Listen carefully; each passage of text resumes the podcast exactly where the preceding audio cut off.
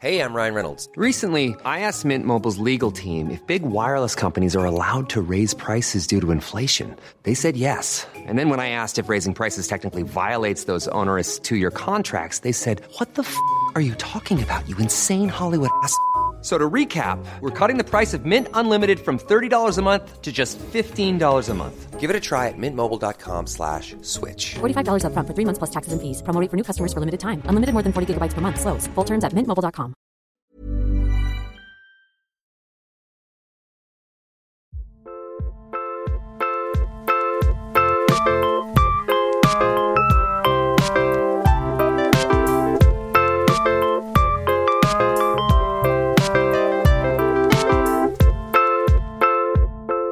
Bonjour à tous, j'espère que vous allez. Attends, j'ai pas fait mon édito. Vas-y. Maintenant j'ai un édito, genre. Cédric Lapiche. On passe tout de suite au portrait de Navo. En intro, genre.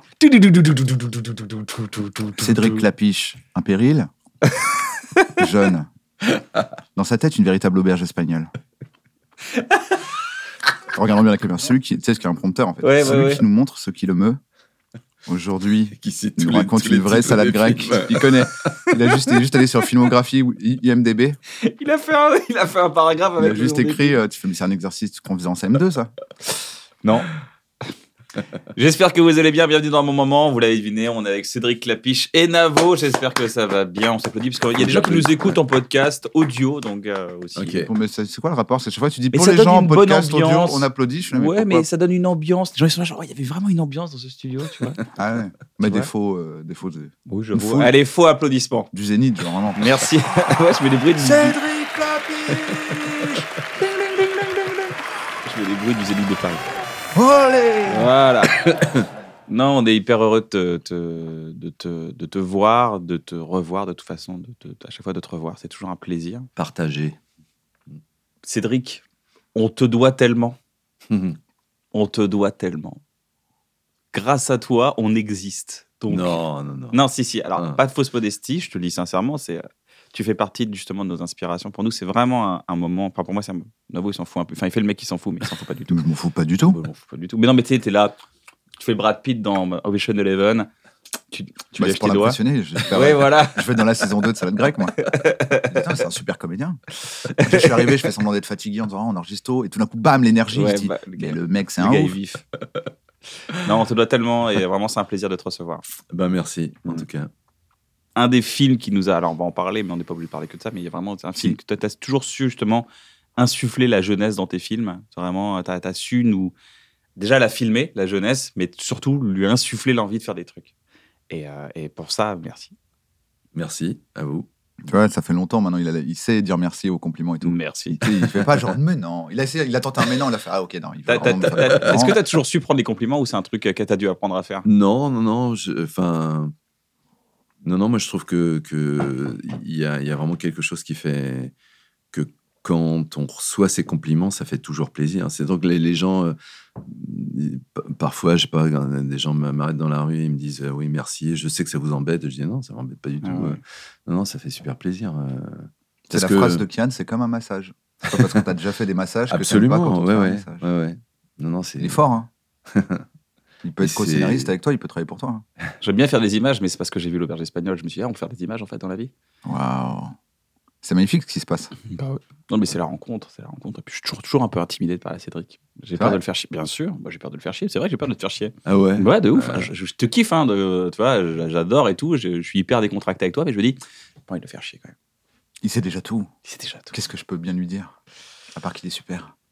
Comment on fait que ça pendant une heure Bah ouais, bah c'est super. Bienvenue super. dans un super moment rester. pour Cédric Clapiche. Mais t'es super, bienvenue dans l'émission Cédric Clapiche. Je dis merci, merci, merci les gars, on avance pendant une heure. J'aimerais qu'on Cédric- partage un peu Non, des. euh, excuse-moi, j'ai pas Vas-y, moi. vas-y, vas-y. Cédric, je t'adore. Cédric, euh, pour moi, t'es la personne qui nous a montré qu'on pouvait faire quelque chose.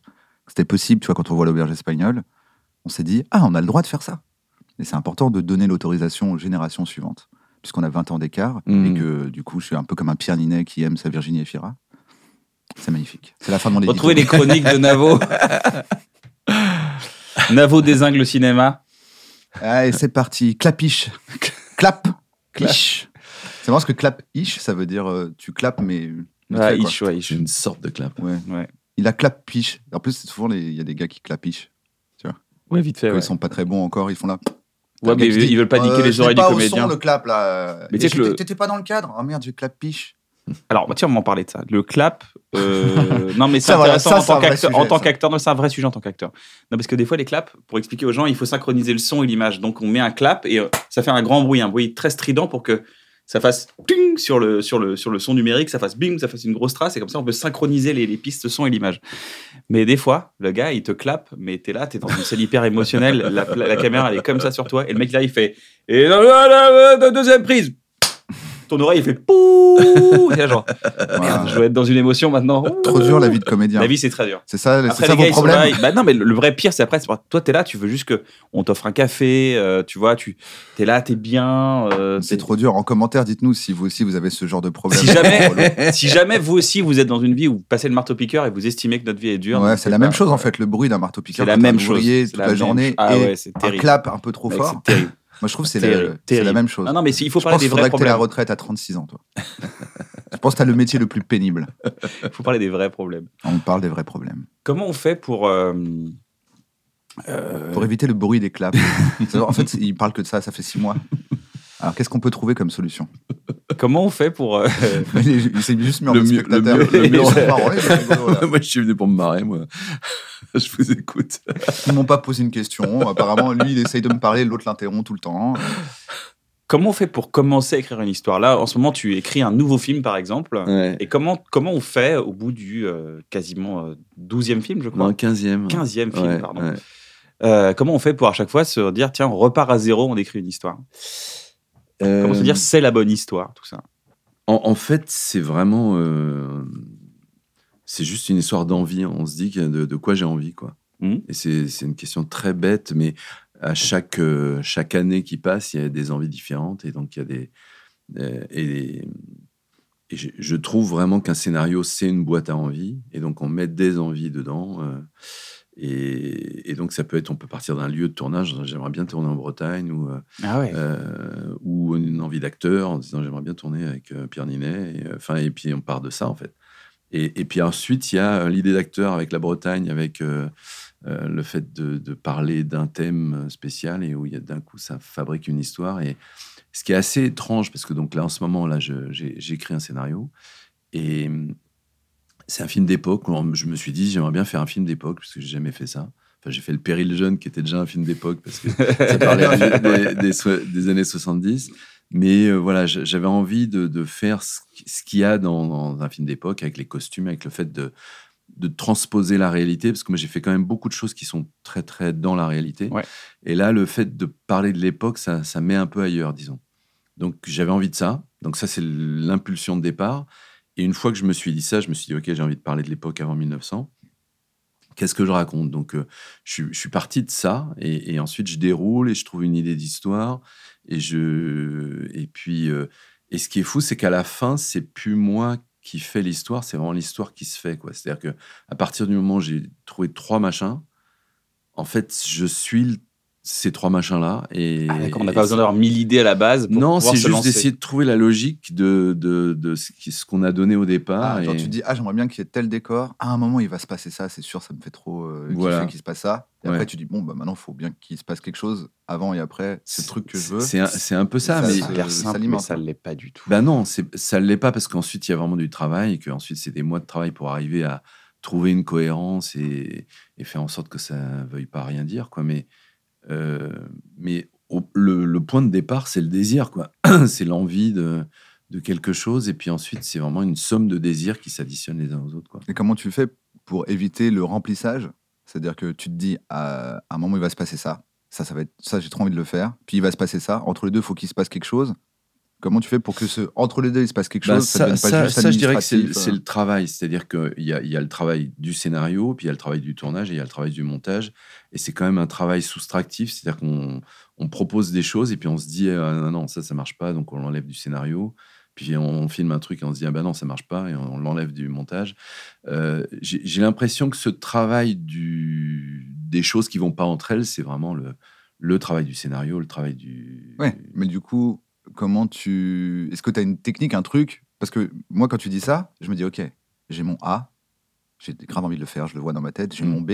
bon, entre les deux, euh, faut qu'il se passe quelque chose. Et ce A prime machin qui va aller jusqu'au B, faut pas que je le, pas que je le bâcle en disant vivement le B. Tu vois, faut que j'avance. euh, Yo, alors juste pour clarifier un peu ce que demande Navo, en fait il demande comment on construit des péripéties organiques. Si vous voulez, vous avez un point A, Euh, un personnage rentre dans un château. Et en fait, vous avez déjà le point B, parce que vous voulez faire un point A, vous voulez un personnage qui rentre dans un château, et vous voulez un point B, le bal, avec l'intérêt amoureux sur une musique de Queen. Donc une idée un petit peu originale, un petit peu burlesque. Et en gros, l'idée, c'est comment vous reliez l'entrée dans le château jusqu'au bal sur une musique de Queen. Et ce que Navo demande, c'est finalement, on a souvent un A et un B, mais entre les deux, bah, c'est un peu du vent. Ou alors c'est des choses qu'on essaie de remplir avec, euh, avec euh, parfois euh, de l'exposition, des explications, finalement des choses un petit peu futiles. Et ce que Navo demande, c'est comment rendre solide ces péripéties afin d'avoir un chemin organique et naturel du point A, le personnage rentre dans un château, au point B, il y a un bal sur une musique de Queen. Donc en fait, finalement, on va avoir une relation de cause à effet. Il se passe ça, mais il se passe ça, donc il se passe ça, mais il se passe ça. Et la question que Navo pose, c'est comment on crée ça? Comment on crée ces péripéties? Finalement, c'est A', A double prime, et ainsi de suite, et ainsi de suite. Voilà, je voulais juste être sûr que ça soit bien clair pour tout le monde, vu que c'est de la narration, c'est de la dramaturgie, c'est des trucs assez complexes, et peut-être ça pouvait pas être clair pour tout le monde. Donc voilà, j'ai- on est, on est bon, on est bon, on peut continuer l'émission, tout va bien. Ah non, il faut qu'il soit original, le A'. Non, mais soit- c'est c'est ça, ça c'est vraiment Mais le, comment le- le travail. pas c'est le boulot, Quand le- on, quand on lit le scénario, puisqu'on on n'arrête pas de d'écrire et de lire, on essaye de prendre du recul en se disant, ben ouais, le A' là, il est raté, donc je vais faire un autre A'. euh, Et euh, c'est, enfin, c'est- quand je dis c'est ça le travail, c'est c'est ça le travail de l'écriture, où il y a ensuite euh, le travail de la dramaturgie, où on se dit, euh, euh, il faut qu'il y ait quand même une espèce de mini suspense, ou au contraire, c'est un film très contemplatif, on, on s'en fout du suspense, donc il faut qu'il y ait quelque chose qui accroche. Le début de Encore, par exemple, c'est un film où je m'étais dit au début du film, je voudrais que ce soit non pas muet, mais en tout cas qu'il n'y ait pas de dialogue et qu'on soit que sur la musique et, et la danse et une narration qui n'est pas dite par des dialogues ou par des échanges entre des acteurs. Bah voilà, c'est un principe de départ et je me dis, et ça, je, je me dis ça euh, dès le départ, et je ne sais pas si ça va durer 3 minutes, 5 minutes, 7 minutes, 10 minutes, euh, 20 minutes. Euh, J'aurais bien aimé que ça dure 20 minutes, ça dure en fait 15 Les minutes. artistes, c'est ça, à la base, euh, normalement c'était dialogué, mais au bout d'un moment, il a fait Ah oui, ça vrai. fait une heure et demie. Mais en fait, euh, les gens Au bout d'une heure et demie, il a fait Bon, bah vas-y, ça sera un film muet alors. Genre, genre, non, non, non. Mettez-le en noir et blanc. Et donc voilà, en tout cas, voilà, il y a un espèce de principe de départ, et ensuite on juge tout le temps, est-ce que ça tient le coup? Et et il y a un côté donc un peu contemplatif. Non, non euh, c'est pas un film euh, comme un James Bond, on fait exploser tout, et on se dit mais pourquoi ça a explosé? Et puis ensuite on, on explique. Euh, et là, là c'est vraiment un truc où. euh, Expliquer James Bond en, deux, en, deux, en deux phrases. Alors que là, c'est le contraire. Ça explose a pas, et on se dit pourquoi ça n'a pas explosé? Et là, on voit pourquoi c'est mieux des fois quand ça explose pas. Mais quand même, il y a cette notion de suspense qu'il faut avoir, quoi. Et donc, du coup, il y a beaucoup de questions à se poser sur comment je fabrique cette euh, intrigue. C'est c'est ce qui intrigue le spectateur, quoi. Ce qui le meut. Ouais. ouais, De placer, le, placer le spectateur en enquêteur, c'est important. Un peu en qu'est-ce qui se passe à l'image, j'ai envie de comprendre qui sont ces gens, quels sont leurs problèmes. Moi, je dirais que c'est juste l'envie de rester, quoi. Il y a, il y une phrase magnifique de Boris Vian. Il dit Le film était tellement mauvais que les gens faisaient la queue pour sortir. Et pour moi, c'est c'est comme un truc un peu réel. C'est-à-dire qu'il y a beaucoup de gens qui s'en foutent, mais moi, j'ai envie que le spectateur reste dans la salle. Et, euh, et donc, du coup, cette notion de. euh, de et, et- et- et maintenant, qu'est-ce qui se passe après? Enfin, ce truc qui fait qu'on est intrigué, qu'on est. Ah, c'est pas vraiment la notion de suspense. ouais, au pas forcément du suspense. Bah non, que parce justement, que j'allais c'est- dire, moi, le j'ai- espagnol, je suis pas dans un su- suspense. Non, de- c'est ça, ouais. Donc moi, je fais pas des films d'action et je suis pas dans Ouais. le suspense fou, mais C'est trouver le moyen que la personne a envie de Bah, regarder. ouais, la c'est ça. Ouais. L'empathie, par exemple, pour Xavier, est, Ouais. est une sorte de d'équivalent de suspense. Tu as une empathie pour ce personnage pendant le personnage, tu, tu dis mais ce gars-là, c'est enfin c'est moi, c'est dans sa manière de penser tout de suite. Il a, il a des codes de pensée où tu te dis mais ce gars-là, on pense un peu la même chose. Du coup, j'ai l'impression de l'aimer parce que il, tu vois, il y a, il y a- c'est- cette empathie, elle peut tenir le spectateur aussi. Il n'y a pas besoin de faire. Pour juste, j'aimerais expliquer un peu aux gens pour le suspense, pour expliquer un peu parce que c'est un peu technique. Parfois, on dit il y a du suspense, il n'y a pas de suspense. Il y avait cette. Parce qu'on a euh, un public de gros teubés. hein. On est obligé Non, mais il y avait- il y avait cet exemple. Non, mais un film, qu'est-ce qu'un un film peu didactique pour les gens qui sont pas vraiment du métier et qui nous écoutent. Le, il y avait cette, euh, je crois que c'était cette anecdote d'Hitchcock qui disait, il filmait une scène de deux gars qui filmaient dans un, qui parlaient dans un café. Ça durait 15 minutes et du coup c'était un peu chiant. Donc les gens ils parlent et tout. Donc c'est juste un dialogue. On a juste un dialogue. Et en fait, si on fait un plan de quelqu'un qui vient mettre une mallette en dessous de la table, qui règle une bombe et qui met la, la- la bombe en dessous de la table et on remet le même dialogue pendant 15 minutes, et ben quand tu vas regarder le dialogue, tu vas être un peu en situation de attends, attends, il y a une bombe en dessous de leur table. Quand est-ce que et du coup les 15 minutes passent 10 fois plus vite parce qu'il y a un engagement. On se dit qu'est-ce qui va Un se passer? Ouais. un enjeu. Et donc c'est ça donc on parle, c'est l'enjeu, le suspense ou euh, l'empathie. Hmm. Voilà, je, je voulais juste euh, ramener ça. Et c'est vrai qu'en tant que scénariste, on doit trouver un truc quand on fait regarder les gens de dire Oh, attends, là, il y a une situation, je veux savoir ce qui se passe. C'est vrai. Juste rappeler un peu aux gens. Je- tu me juges, tu arrêtes je te juge pas du tout. euh. Tu me juges tellement. Mais non, mais parce que moi, j'ai toutes les stats de nos spectateurs. Il y en a 10% qui sont euh, très, très euh, imbus d'eux-mêmes. C'est ceux qui me préfèrent d'ailleurs. Et eux, ils détestent quand t'expliques des trucs, mais il faut bien expliquer aux 90%. Bah oui, mais oui, donc pour mais eux, je dis, vous n'êtes pas des teubés, vous inquiétez pas. Vous, vous saviez très bien ce que c'était le suspense. Et, Vous, l'avez, vous la connaissiez, l'histoire d'Hitchcock, de toute façon. et comment on fait euh, C'est des génies. Là, t'es Cédric Lapiche, t'as pas fait encore ton premier film. Qu'est-ce que tu fais de tes journées? C'est-à-dire, t'es réalisateur, t'as envie d'être réalisateur. Mais lui, il a fait une école. J'ai fait la fac de cinéma, euh, Paris 3 et, Pa- et Paris 8. J'ai eu une licence et une maîtrise de cinéma et ensuite je suis parti deux ans à New York. Ok, mais tu reviens en France. Et je reviens en France à 25 ans. À un moment donné, on est jeudi à 17h. Qu'est-ce que tu fais? Tes journées, quoi Parce que t'as pas encore de, t'as encore produit, t'as pas rencontré Bruno en ce moment-là. Non, non, non. Bruno, ton producteur. Ouais. Donc, qu'est-ce que tu fais de tes journées Tu vois, c'est genre, t'es, t'es, t'es, euh, En fait, alors j'essaye de t'es faire... en, t'es, t'es en, t'es en voie d'être Cédric Lapiche. Ouais, j'essaye de faire des courts-métrages, j'essaye de gagner ma vie, ce qui n'est pas la même chose. Euh, donc, j'ess- j'essaye de trouver des boulots pour gagner ma vie et en parallèle, j'essaye d'écrire des histoires. Euh, C'est quoi Comment t'écris une histoire à ce moment-là? Parce que là, t'as pas de deadline, t'as rien. T'es Non, juste un mec ouais. seul chez toi. Bah, c'est pareil, c'est l'histoire de l'envie, quoi. C'est-à-dire que là, à 25 ans, quand je reviens de New York, je fais mon court métrage euh, et je mets genre deux ans à le faire. Ça, ça, ça met assez longtemps de trouver l'argent, de, de- d'écrire l'histoire, puis de trouver l'argent. C'est très long. Euh, et euh, ça s'appelle Ce qui me meut, donc ce film. C'est- un film sur Étienne Jules Marais, celui qui a inventé le cinéma avant les Frères Lumière. Et euh, c'est lui qui a vraiment inventé l'objet caméra. Ouais, ouais. Il étudiait la chronophotographie. C'était un médecin en fait qui étudiait le- la locomotion et la physiologie humaine et le déplacement des animaux. Enfin voilà. Et il a inventé un procédé pour pouvoir étudier le galop du cheval ou la locomotion. Et en faisant ça, il a, fabriqué un corps de caméra. euh, et ensuite, il a donné aux frères Lumière cette chose-là. Et eux, ils ont rajouté les, perforations dans la, pellicule. Donc, en fait, ils ont, ils ont pris le même objet, mais ils l'ont amélioré. Et en fait, c'est devenu euh, l'invention des frères Lumière. Mais donc, c'est vraiment une sorte de médecin qui est à l'origine du cinéma. Et, et donc, moi, je me dis, ça serait intéressant de faire un documentaire sur ce, sur ce personnage-là. Donc, je repars un peu de ce que Woody Allen avait fait avec Zelig. Il avait fait un faux documentaire. Et je- moi, je me dis, ça serait intéressant de faire un faux documentaire sur celui qui invente le cinéma. Et, euh, et donc, voilà, j'ai fait ça. Parce que du coup, normalement, euh, vous pouvez pas le filmer. Non, on peut pas le filmer. C'est ça qui est ouf. que il allait inventer le truc. gens. euh, Il allait inventer le truc qu'il allait filmer, mais il a pas. Et là, tu le il filmes en train Voilà, c'est ça. C'est ça. c'est ça. C'est-à-dire que à la fin, il peut dire Ah voilà, maintenant on peut commencer le docu. Il était là pendant, le documentaire, il est là. Imagine, non, mais attends, ça, peut être vachement bien pour les choses que vous avez là. C'est quoi? Pour étudier les Il vole- il vole le documentaire. Du coup, il y a- un- ce qui est drôle, ce qui est drôle, c'est que pendant le film, personne ne pense à ça. Bah ouais, c'est ça parce qui est a gé- l'habitude des films d'époque, etc. mais Ouais, C'est ouais. censé être un Donc, ils se docu. disent, ah tiens, c'est marrant, ils ont filmé ce moment Parce qu'il y a un paradoxe temporel du coup, les gars. Parce que j'étais dans un documentaire et là, gars, Non, le mais gars, il c'est sûr que personne, tu vois. Si tu dis, euh, regardez cette photo, c'est quoi? C'est l'inventeur de, la, euh, de le moment où le mec est en train d'inventer la photographie. Je pense que personne se dit, on va avoir la photo du moment où il invente la photographie. Et donc, tu travailles sur ce faux Donc je documentaire. travaille sur ça et il y a un truc que d'accord- d'ailleurs j'ai découvert à ce moment-là, c'est que je passe euh, vraiment six mois à aller dans des bibliothèques. À l'époque, il n'y avait pas Internet. Et donc j'essaye de découvrir qui est ce Étienne Jules Marais. Je me documente, je vais Comme ça, musée. sans aucun. Enfin, juste le but de faire ce court métrage, mais t'y vas quoi. C'est ça. Et, et- et je passe beaucoup beaucoup de temps à me documenter, à voir que euh, je sais pas, il y avait des, trucs qui existaient sur le fait que sur les vases grecs, quand on, on montre les athlètes à l'époque grecque, euh, il y a on les prend toujours au même mouvement. euh, Quand on les montre en train de courir, ils sont toujours en l'air avec les jambes écartées. Et donc, euh, je, voilà, je, me plonge dans ça. Et donc, pendant six mois, je suis immergé dans ça.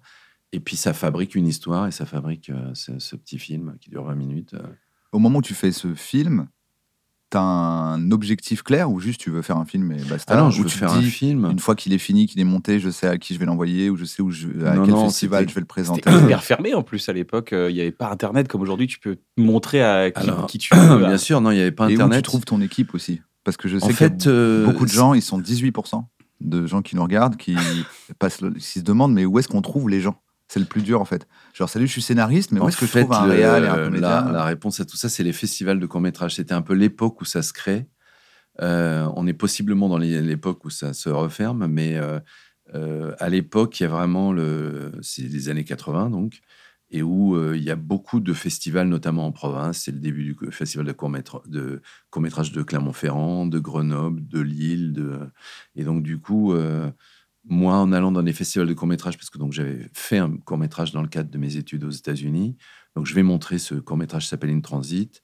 Euh, et puis du coup, je rencontre des monteurs, des chefs opérateurs, des, des qui gens sont du à peu près au même stade que toi. Ouais, c'est ça. Ou un petit peu plus élevé, mais en tout cas, tu rencontres des gens qui sont eux aussi en train de faire Ouais. des courts-métrages et donc ont envie comme possiblement toi. euh, C'est des ça. futurs. ouais. euh, Ouais, ouais. Et du coup, euh, j'ai rencontré notamment ma script, Marie Bermillard, comme ça, qui elle me présente à des gens. Je connaissais quelqu'un du lycée, Dominique Collin, qui est devenu mon chef opérateur. Euh, Et qui, à ce moment-là, bosse sur, euh, au moment où tu fais ce qui me meut? Sur ce qui me meut, c'est lui qui fait l'image et euh, il sortait de l'école Louis Lumière. Donc, euh, donc lui, Tu voilà. dit, Eh, il- tu sais que ton école, elle devrait s'appeler Marais? C'est vrai. Mais donc, Ah ouais, euh, Bah ouais, Et on va le montrer au monde. Putain, t'as raison. Mais donc euh, voilà, on a, fait ça. Et puis c'est lui qui a eu l'idée d'utiliser une caméra manivelle pour avoir un peu un look de, l'époque. Euh, donc on a tourné avec une caméra manivelle. Et, euh, et, ce qui était drôle, c'est qu'on faisait. on avait le principe de faire des choses mal faites, bien faites. C'est- On avait une espèce d'expression comme ça, où on faisait, par exemple, un panoramique, donc on fait tourner la, la caméra de gauche à droite, et où c'est pas complètement fluide. c'est-à-dire que... Mais par contre, si c'est mal fait, euh, ça marche pas. Il faut bien faire le truc Ouais. mal fait. Et donc, euh, voilà, il y a plein de trucs comme ça qu'on invente pendant le, pendant le tournage. Et, et c'était vraiment très joyeux ce tournage, mais très compliqué à faire, mais, mais très joyeux parce que c'était euh, très créatif, alors qu'on n'est que en train de parler de quelque chose qui, qui a été inventé 100 ans plus tôt. Quoi. Et avec pas de moyens, du coup? Et avec, alors, Tout le monde. pour un court métrage, il y avait des moyens. Mais par contre, alors j'ai mis vraiment qui, du coup, très longtemps. euh, C'était Adeline Lecalier qui avait produit ce court métrage. Ah, donc tu trouves, tu as quand même. Ouais, ouais, j'ai trouvé une productrice. que j'ai trouvée justement au Festival Au de Clermont-Ferrand. Et puis Donc les rencontres, les euh, festivals, c'est quelque chose qui est Ouais, ouais, ouais. très que là, tu important. rencontres des gens qui, avec qui tu vas faire le court métrage, les gens qui produisent, la personne qui va produire le court métrage. Ouais. Donc c'est vraiment Et une puis entrée, aussi euh, les gens qui financent, parce qu'il y a eu. euh, c'était déjà Canal À l'époque, c'était le début de Canal En fait, c'est les premières années de Canal Canal qui relance les courts-métrages d'ailleurs, qui relance une Ah ouais, chaîne c'est de vrai courts-métrages. Il relance carrément une chaîne de courts-métrages. là. Ok, je savais pas. C'est fou. Et à l'époque, c'était Patrice Bauchy, moi, qui m'avait donné un prix pour mon autre court-métrage In Transit. Donc, qui m'avait donné un prix pour pouvoir faire un deuxième court-métrage. Euh, donc, lui, il m'a beaucoup aidé. Euh, Il y a une femme qui s'appelle Sylvie Bloom, qui à l'époque travaillait à l'INA. Et c'était le début d'Arte. Enfin, c'est drôle, c'est le début d'Arte, le début de Canal. Et, euh, et c'est Thierry Garel qui dirigeait le- les documentaires chez Arte qui met l'argent. Donc en fait, Adeline Lecalier, la productrice, a, par le biais de Sylvie Bloom, euh, qui travaillait euh, chez Arte déjà, donc, euh, du coup, à la question comment on fait, dans ton cas, c'est j'ai fait une école dans laquelle on m'a donné les moyens de faire un premier court métrage que j'ai pu présenter à des festivals qui m'ont donné Ouais. l'occasion de rencontrer euh, des personnes qui ont bien aimé ce que je faisais, Ouais, qui du coup se sont mis à travailler avec moi à financer le truc, ce qui m'a permis de faire ce qui me meut. ouais. Et ensuite, ça s'enclenche comme ça. ouais, c'est ça, c'est un, petit, rencontre un et petit de- château de cartes, quoi, parce que... Ce euh, qui me meut, lui, repart en festival. Ouais, c'est Et ça. ainsi de suite. Et ce qui me meut, alors là, il a gagné, je sais pas, une quinzaine de prix, euh, dont certains à l'étranger. Le premier, prix, le premier prix à Clermont-Ferrand. Oui, parce qu'il faut être, euh, faut être prix à bon aussi. Cannes. Oui, il faut être Dans- bon. dans Non, toute l'histoire, il y a aussi- précisé, faut être bon. Oui, on a oublié de préciser. En même temps, vous, il faut présenter Je des pas, trucs. j'ai tout fait. Bah oui, mais il faut qu'il soit bien ton court métrage. Bah oui, mais euh, il était très bien. J'ai filmé un, Non, non, non. Un Non, orange. faut faut Après, il faut gagner 15 prix dans l'histoire. Ah, oh. Mhm. Ah ouais, mais tu demandes comment devenir Cédric Clapiche. Ouais, bah oui. Bon, Bon, faut je- gagner des prix, La quoi. question, ouais. Bon, ok, bah, j'ai pas. Ok, je vais, je vais essayer de faire un truc bien. Super. Mais c'est vrai que je, re- je repense souvent à ce moment-là. Et ces gens-là, mais tu as raison, c'est vraiment des gens que j'ai rencontrés grâce à ce premier court-métrage, euh, qui avaient bien aimé le court-métrage In Transit. Euh, chaque chacun d'entre eux, notamment ces trois-là, Patrice Bauchy, Sylvie Blum et Adeline Lecali, ma productrice, euh, je serais pas là sans eux, quoi. C'est-à-dire que c'est vraiment les gens qui aident à, l'impulsion. L'étincelle, ouais. Ouais, ouais, ouais. Je, je voudrais revenir sur un truc quand tu dis euh, pendant deux ans je le monte. Parce que quelle est la différence entre toi qui as fait un court métrage Parce que des gens qui font des écoles, il y, en a, il y en a beaucoup et tout. Mais qu'est-ce que pendant deux ans, comment tu arrives à garder la motivation? Parce que là, tu me dis, je vais, euh, t'es complètement obsédé par le, court métrage. C'est comme une idée qui t'obsède. Ouais, Dans ta tête, tu te dis, ça, il faut que ça aboutisse, il faut que ça aboutisse. Parce qu'à un moment donné, il y a, il y a mille raisons d'arrêter. ouais. ouais. Parce que personne t'attend. Tu bosses à côté ou genre t'as un. Ouais, Ouais. je crois qu'à l'époque, je- j'étais électricien sur des tournages, en fait. J'ai Ah, essayé tu- Ah, tu bossais assistant. quand même dans le, Ouais, dans, dans le ouais. milieu, quand même. Et, euh, Grâce à l'école aussi? C'est-à-dire que tu as une ligne sur ton CV de j'ai fait cette école. Donc Alors, grâce à l'école, parce que je savais utiliser l'éclairage de cinéma et que euh, il y a un copain producteur qui me met stagiaire. euh, au début, c'était machiniste. Puis en fait, il voit que c'est mieux aussi que je fasse euh, électricien, parce que je connais mieux les. Cédric, Cédric. Arrête. Ouais, Arrête. va plutôt, va plutôt Lâche ce là. truc. va brancher les câbles. Va, va prendre un café, là, franchement. Mais donc voilà, et puis j'ai j'ai fait ça pendant trois ans quand même. Donc en fait, ce qui m'a permis de gagner de l'argent et notamment de, de toucher euh, les acédiques et de, de pouvoir me mettre au vert pour pouvoir écrire, euh, c'est vraiment en faisant ça, quoi. Ouais. Et, euh, et puis j'ai commencé à être réalisateur pour des émissions de télévision. Donc j'ai fait des petits sujets, des trucs qui, des portraits d'une minute ou des trucs comme ça pour des ma- magazines. Donc, euh, donc ça a été ça un peu mes, mes petits boulots dans les, dans, les, dans les cinq années avant que je fasse vraiment des films. Quoi. Donc, il y a un truc très important, c'est se mettre en situation. C'est-à-dire que c'est les écoles, comme tu, pour reprendre un peu ce que tu as dit, Navo, c'est juste l'école, en fait, c'est quand même le, le moment où c'est un peu le prétexte, on fait semblant de faire ce métier, mais quand même, on se réunit avec plein de gens qui ont la même envie et de, de créer un peu. C'est comme, tu vois, ça, ça va dans n'importe quel métier, justement. C'est un peu les. Bah les, les- c'est un peu les, les, ouais, les castes, j'ai envie de te dire. On Mhm. rentre, on crée cette caste un peu de gens qui, qui font le même métier et c'est ça qui va créer un peu ton, ton, ton, ton, ton, Plus une, ré- une réunion de podcast, il y a un côté euh, oui, il y a un côté un peu inférieur, élitiste. ouais. Ouais, j'avoue, Non, c'est plus euh, Podcast, un peu méchant, ouais. regroupement. En fait, tu te regroupes entre gens Tu qui te ont la même regroupes passion. Quoi. Voilà, tu te recoupes entre gens qui ont la même envie. Là, là, oui, mais en même temps, moi, comme j'avais fait ça à New York, moi, quand je suis revenu en France, il y avait- ça a été un peu difficile parce que les gens me disaient, mais t'as fait des études à New York, pourquoi t'es pas resté là-bas? Donc il y avait un côté un peu euh, genre, qu'est-ce que tu fous là? Et c'était pas facile à ce moment-là. Et du coup, en plus, moi, je connaissais personne, puisque moi, les gens que j'avais, avec qui j'avais fait des courts-métrages euh, à New York, c'était des gens euh, qui étaient étudiants là-bas, et je, gardais un contact avec, euh, avec des gens de là-bas, mais, mais du coup, je, je connaissais personne, quoi, en France. Donc ça a été difficile. Du coup, tu arrives à situer le moment. Tu arrives avec ta petite valise euh, depuis New York. Ouais. Ah, bah, je connais personne. Il se passe quoi pile à cet endroit-là Je suis chiant, mais c'est parce que c'est ça que les gens, à chaque fois, ils disent Mais vous dites pas précisément À chaque fois, c'est Non, mais en Oh, j'ai fait une rassemble- école, Oui, bien tac, tac, sûr. tac. Non, mais c'est le tac tac tac Moi, moi, qu'on veut savoir. Voilà, j'ai un copain avec qui j'étais au club théâtre au, au lycée Rodin. Euh, qui fait ses, ses- ses études de, de chef opérateur.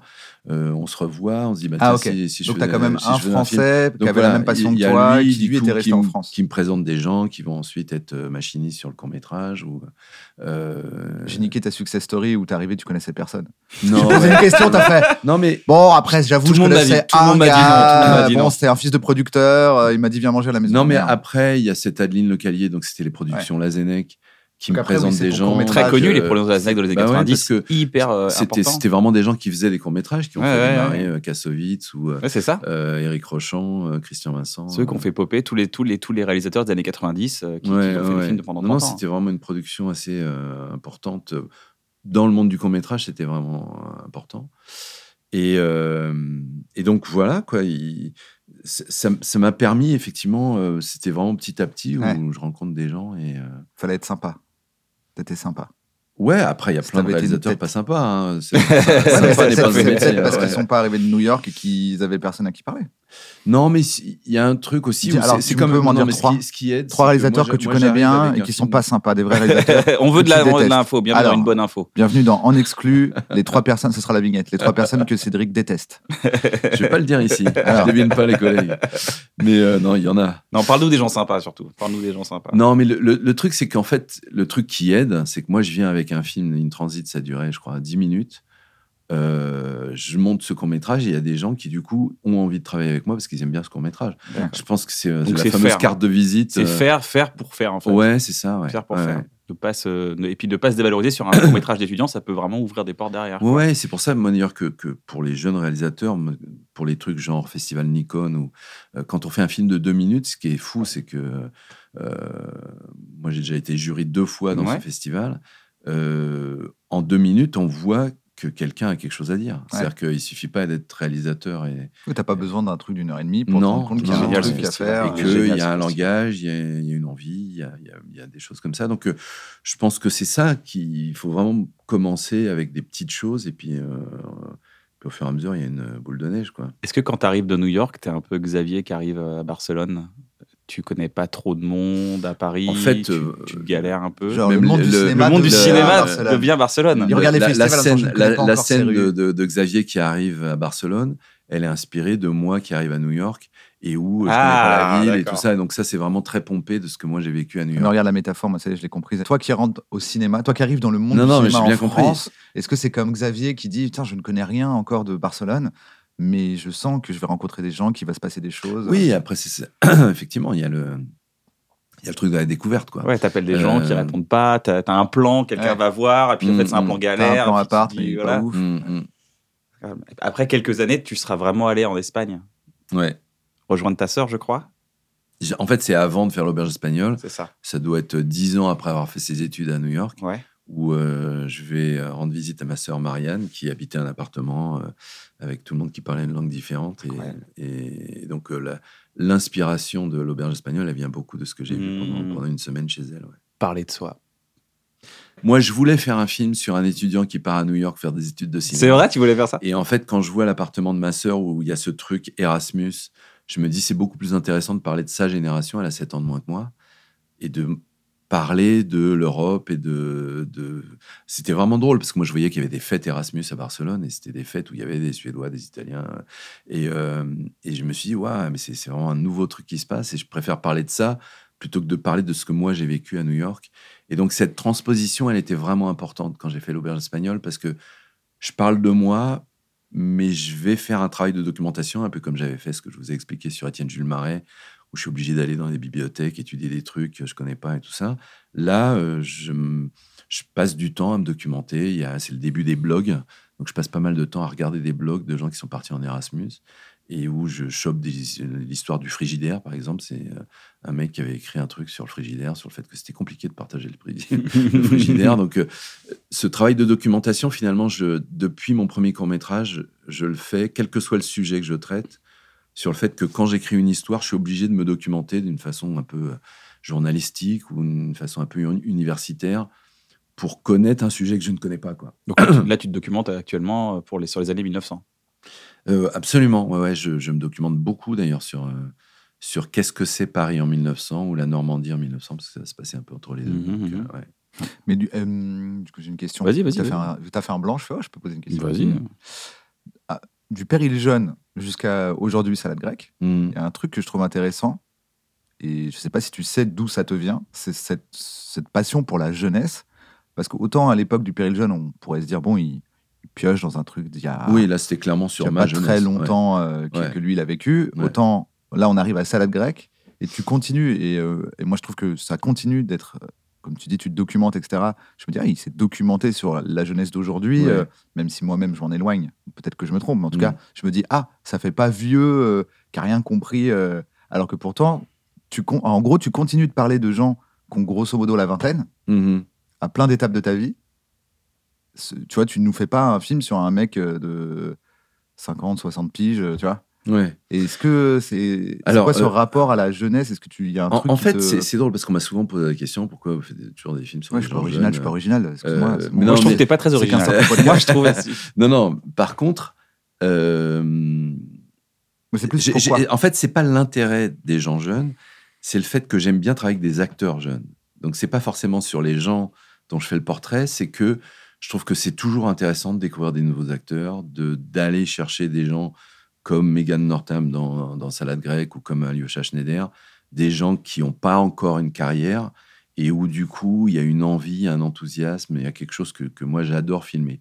Donc c'est pas tellement le goût de la jeunesse que j'ai envie de portraiter, c'est le goût des jeunes acteurs où j'aime bien filmer ce qu'ils sont. quoi. Ah, c'est pas tant le sujet Ouais, du c'est ça, film ouais. que le, les, a- les acteurs qui vont se retrouver dans ton film Ah, si c'est le sujet c'est euh, Mm. c'est des jeunes. Quoi. Ouais, parce que c'est vrai que euh, euh, moi, je sais que je pourrais pas faire un film avec Alain Delon, par exemple. Ce qui me fait peur, en tout cas, peut-être c'est Ouais. faux hein, d'ailleurs, mais il y a un côté blasé, disons, et Ouais. que j'ai pas envie de me retrouver avec ça. Et là, donc, j'ai envie de me retrouver avec euh, de l'énergie. Tu penses que de- le fait d'arriver avec plusieurs films, ça peut éteindre une certaine flamme? Ah oui. Ah oui, tu Ouais, des chose que tu as un peu oui. cramés quand même, ouais. Ah, c'est vrai? Ouais, je trouve, ouais.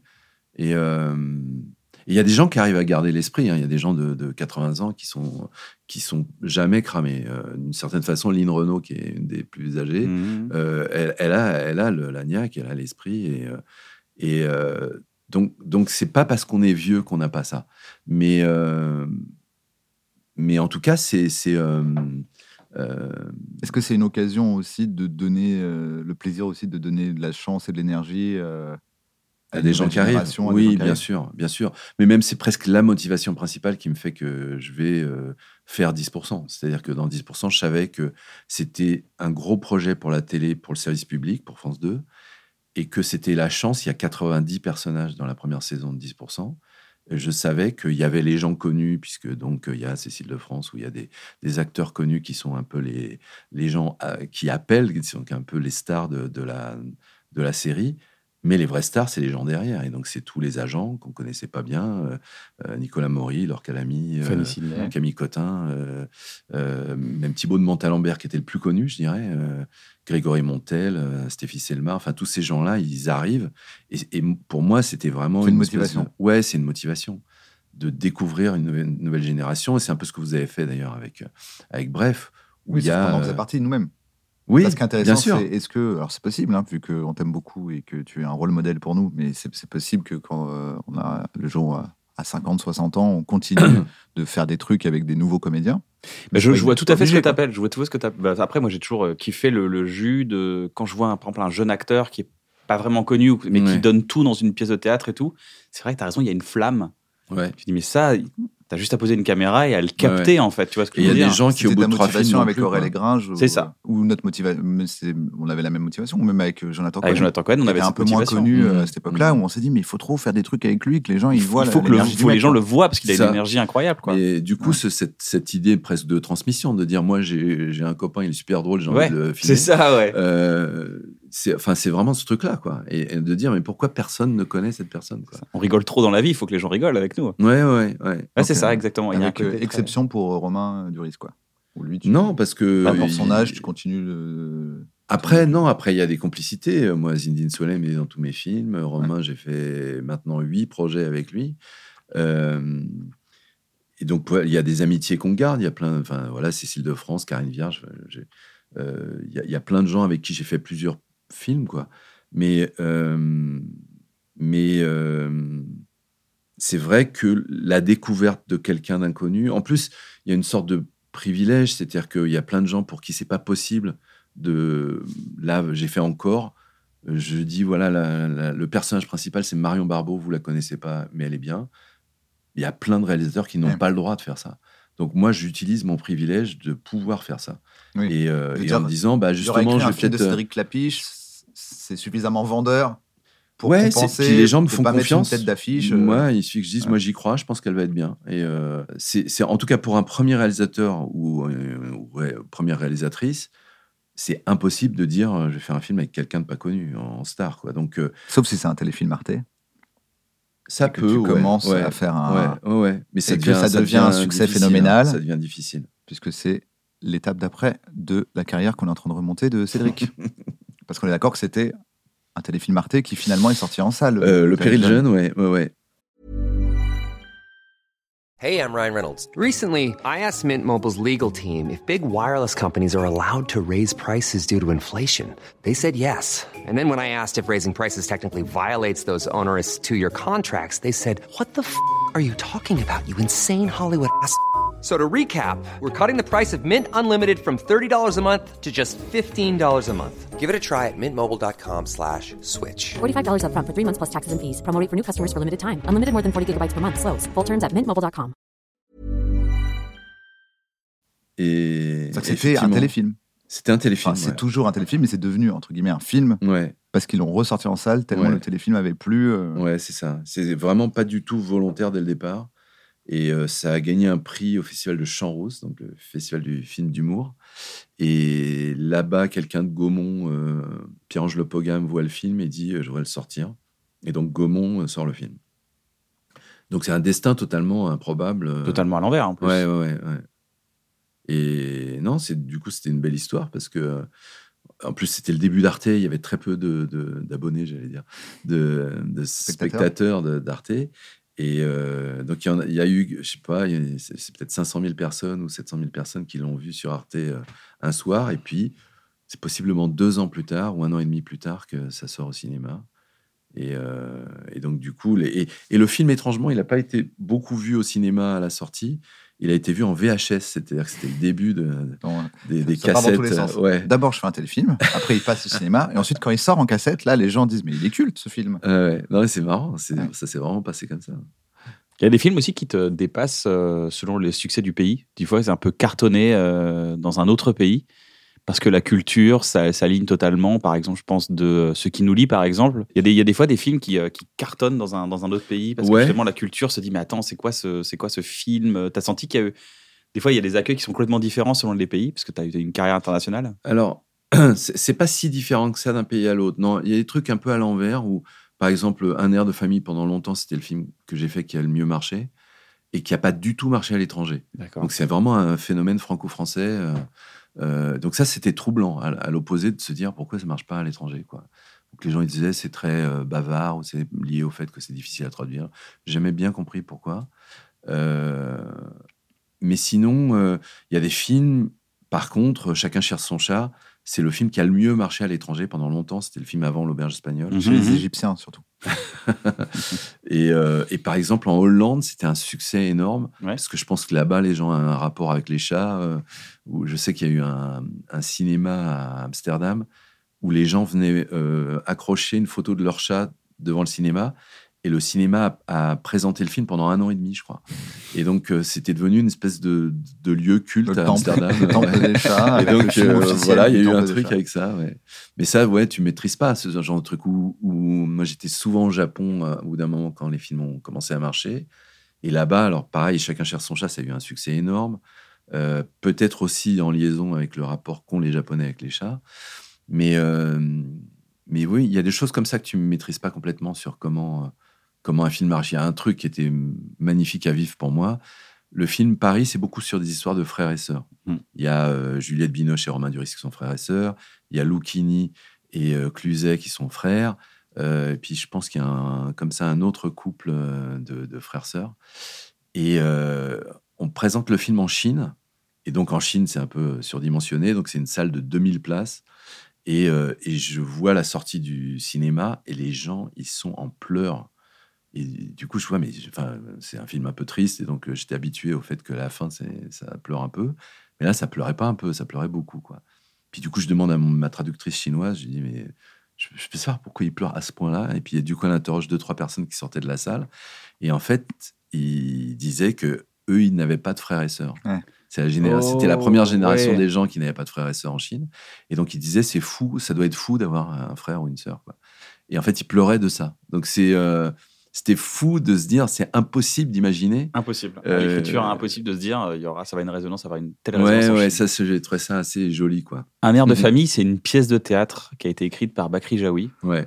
Euh, qui est une pièce de théâtre culte, d'ailleurs que je recommande. Vous, avez, vous pouvez aller d'ailleurs acheter la pièce de théâtre. euh, je crois qu'elle existe encore en DVD quelque part. Est-ce que le film est pas. Prenez la non, pièce. non, non, de mais, théâtre. non, mais parce qu'à la base, c'est un- c'est une pièce de théâtre qui a été un grand succès. Ouais, ouais, Et tu, tu, tu es appelé, je crois, ouais. pour faire la réalisation de cette pièce de théâtre dans un, dans un bistrot. euh. ouais.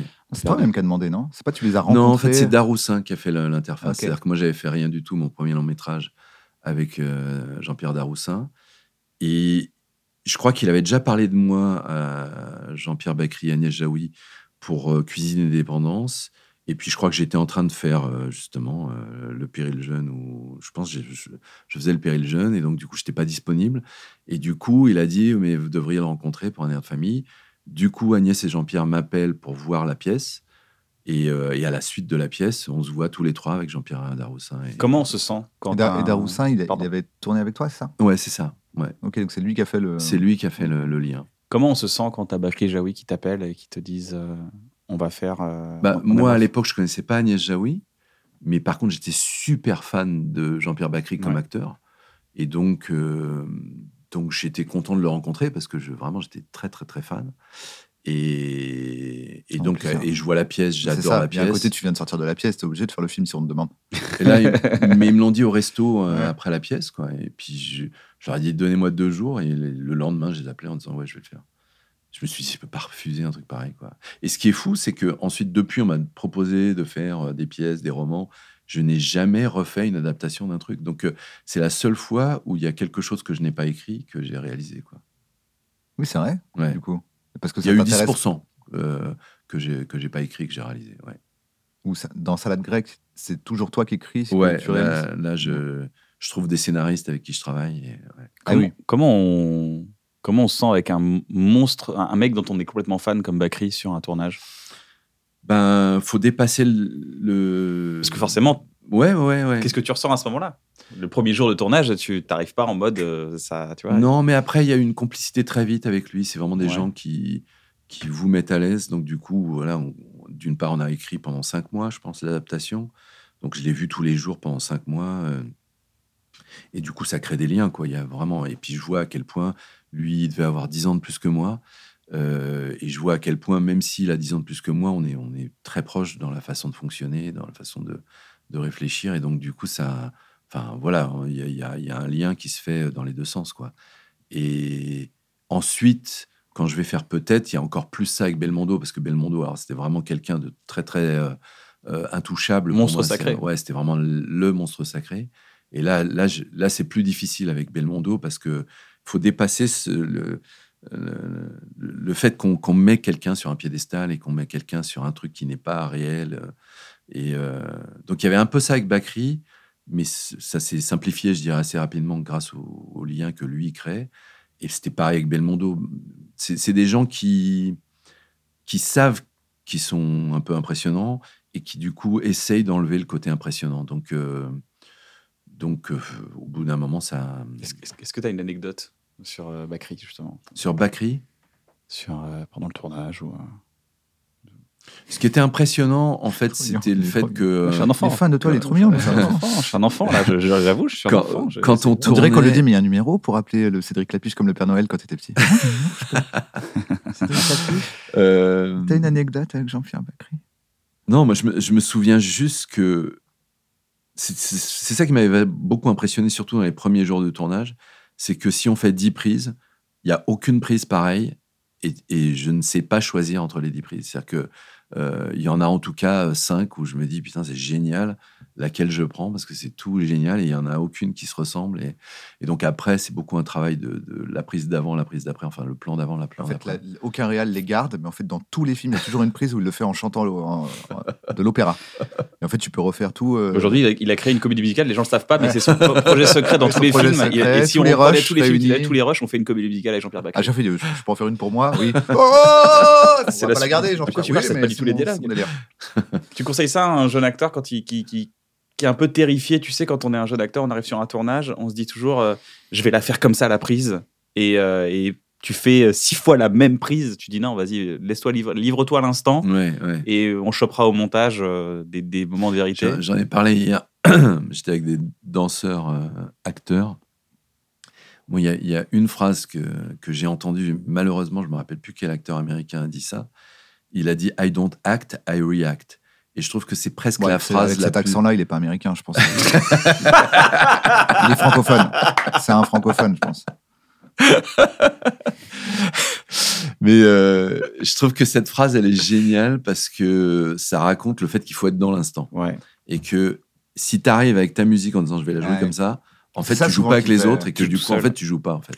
Je, je pense qu'il faut. euh, alors, I react, c'est bien, mais je pense que derrière, faut beaucoup travailler son texte. euh, faut beaucoup le triturer. Faut, beaucoup, Bien faut sûr. être prêt. Mais il faut Faut être justement prêt, être prêt à à, réagir oublier ensuite tout ce et que tu as oublier. préparé. Voilà. ouais. Oublier fait partie du, du Ah métier, oui, tu ouais, vois. sinon, ouais, ouais. sinon, ça n'a plus de sens, par contre. Sinon, t'es juste un mec. C'est- ah bon, c'est qu'est-ce juste que un tu fais branleur qui réagit. Ça s'appelle une troupe d'impro, sinon. Ouais, voilà, Qu'est-ce que tu fais là? Euh, Rien, je suis un boucher. Là, t'as bien réagi, mais c'est vraiment pas du tout le texte. Par contre, faut, C'est ça, on va rester quand même dans l'histoire. Il y a ce film des Grands-Ducs qui, est- qui est incroyable, que je recommande d'ailleurs, euh, Les Grands-Ducs avec euh, Jean Rochefort, Philippe Noiret et, euh, et Jean-Pierre Mariel, qui sont des vieux acteurs ringards sur leur retour. À un moment donné, tu t'as appris ton texte, sinon je joue un médecin. Mais tu connais pas ton texte, mais un médecin, c'est un médecin. je trouve ça marrant. Le contraire de ce que tu de Un ton médecin, pensée. c'est un médecin. Il est trop marrant de cette phrase. Allez voir Les Grands-Ducs si ça vous fait plaisir. C'est un grand, grand film d'acteur. J'aimerais bien voir ça. Ouais, ouais, c'est fou. Euh, si jamais on est un jeune acteur, une jeune actrice et on te croise dans la rue, on, on te dit quoi pour te, pour te dire j'aimerais trop travailler avec toi? Faut pas forcément le dire. Euh, On t'invite on- parce que y a non, des- c'est-à-dire qu'en fait, moi, je peux pas choisir euh, quelqu'un parce que je le vois dans la rue, on dit Ah oui, tiens, il a envie de travailler avec moi, j'ai Ah, super envie. Euh, non, faut faire confiance au hasard de la vie sur le fait que euh, euh, moi, il y a des fois où. Enfin voilà, c'est des hasards, quoi. Et après, il y a, il y a le casting. C'est-à-dire que moi, si, je sais pas, dans 10%, quand on cherche le personnage de Camille Cotin, on voit 50 euh, femmes. Il y a vraiment quelque chose qui faisait que euh, on a vu plein de super actrices avec qui, d'ailleurs, avec certaines, j'ai travaillé Ça, c'est un suite. vrai truc d'ailleurs. Je me permets, hein, De- si vous êtes des comédiens, et j'en connais, moi, des comédiens, c'est- je passe mon temps à leur dire. Mhm. Je dis, moi-même, en tant que réal qui a déjà fait des castings, ça veut pas du tout dire que t'es nul ou que même que t'as raté. Tu peux complètement réussir ton casting. Bah, moi, il y a eu des exemples puis t'es connus. pas pris euh, parce que Ouais, il y a quelqu'un qui correspond mieux pour plein d'autres facteurs. ouais, Mais en fait, t'étais super et on se rappellera, on se rappelle même de toi. Juste, t'es pas pris dans ce projet-là. Quoi. ouais.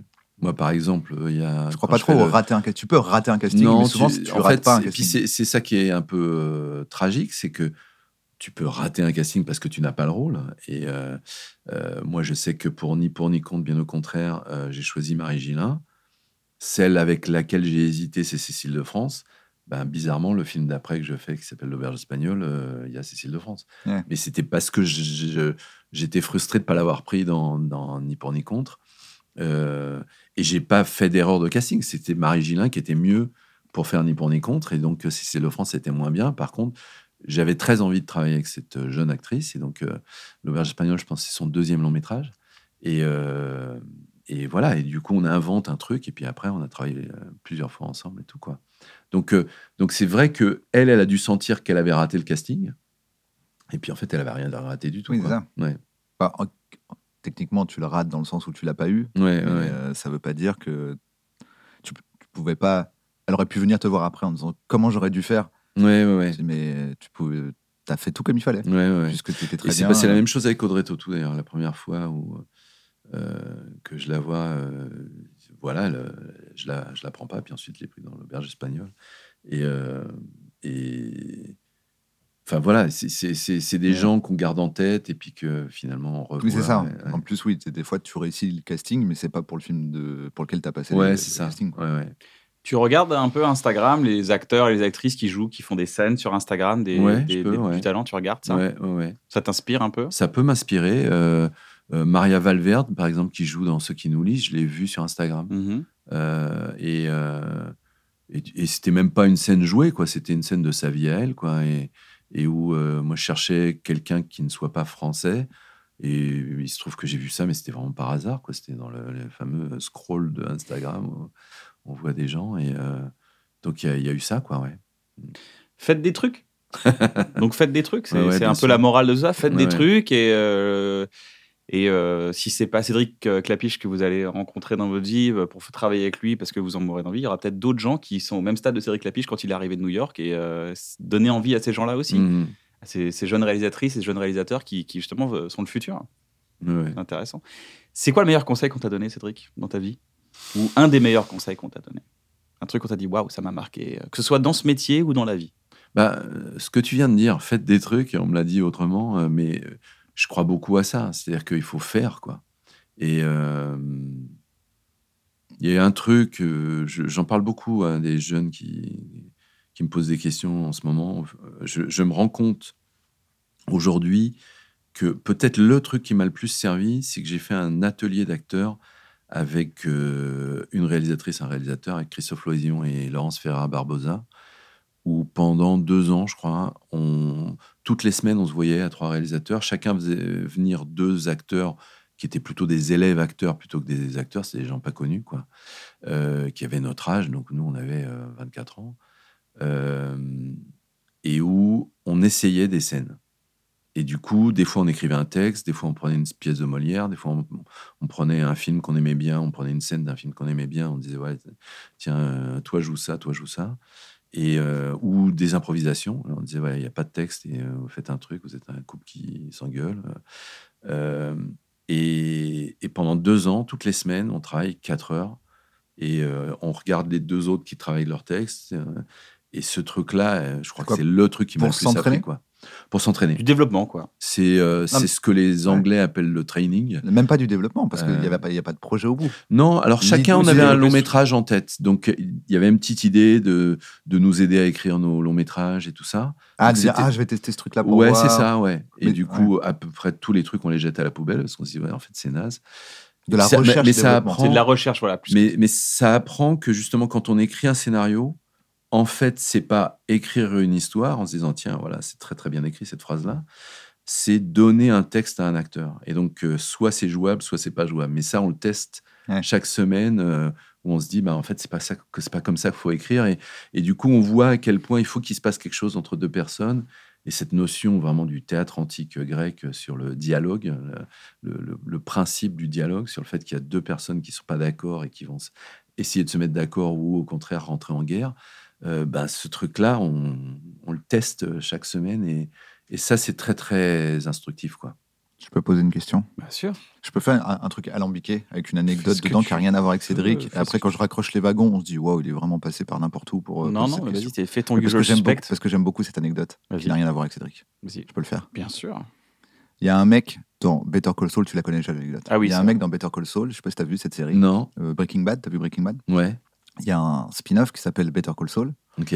Et dedans, il y a un gars qui interprète Mike Trout, qui a dû te marquer dans Breaking Bad, qui est le- l'espèce d'homme de main. euh, Oui, et ce gars-là, je trouve ça intéressant parce que tu dis, ce mec qui joue Mike Trout, c'est quoi le rapport dans, sa carrière et dans sa vie avec Why I Met Your Mother, qui est, un- qui est une série euh, Ouais, ouais. drôle américaine. Le rapport, c'est que dans la saison 2 apparaît le personnage de Saul Goodman, Mhm. qui est joué par un gars qui joue déjà dans, Met dans Your Mother. Your Mother. Et quand on lui dit, ouais, t'es pris dans Breaking Bad et tout, il dit, moi, je peux pas, le dernier épisode, je serai pas là parce que je dois tourner How I Met Your Mother.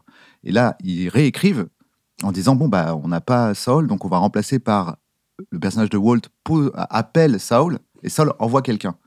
Et c'est le dernier épisode de la saison 2, je crois, si je dis pas de bêtises. Il y a ce mec, du coup, qui passe un essai, qui, qui, qui fait, qui fait le casting pour être un gars dans un épisode de Breaking Bad qui vient juste aider Jesse euh, dans une situation euh, rocambolesque, une espèce de Monsieur Wolf dans Pulp Fiction. Un homme de main, quoi. Et Mm. il déchire tout.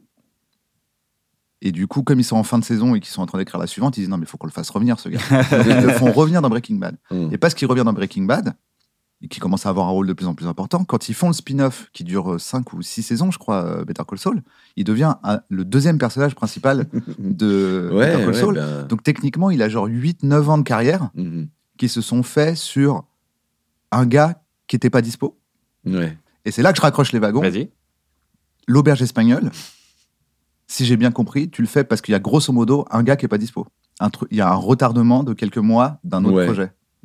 Alors, je me rappelle plus pourquoi. J'étais en train de faire ni pour ni contre, bien au contraire. Ça faisait deux ans que j'écrivais le scénario. Et euh, j'ai entre. je crois que j'ai quatre mois. Et avec Bruno Lévy. euh, qui- T'as un décalage de 4 mois. Ouais, c'est ça. Il y a, y a un Tu faire un retard. film et, temps. et je sais plus Ouais. si c'était un technicien ou un acteur qui peut pas. Et du coup, on tourne pas euh, là où on, on pensait, mais on tourne quatre mois plus tard. Je me suis dit, je vais pas attendre pendant quatre mois. Et donc, euh, c'est Bruno Lévy qui me dit, tu veux pas euh, faire un film? C'est-à-dire que euh, au- t'as 4 mois de décalage, et Ouais. au lieu de te dire, bon, j'en profite un peu pour aller euh, faire au du Bahamas, pédalo, Ouais. Pédalo Non. qui est une activité forte. je dis, formidable. si je faisais un long métrage, voilà.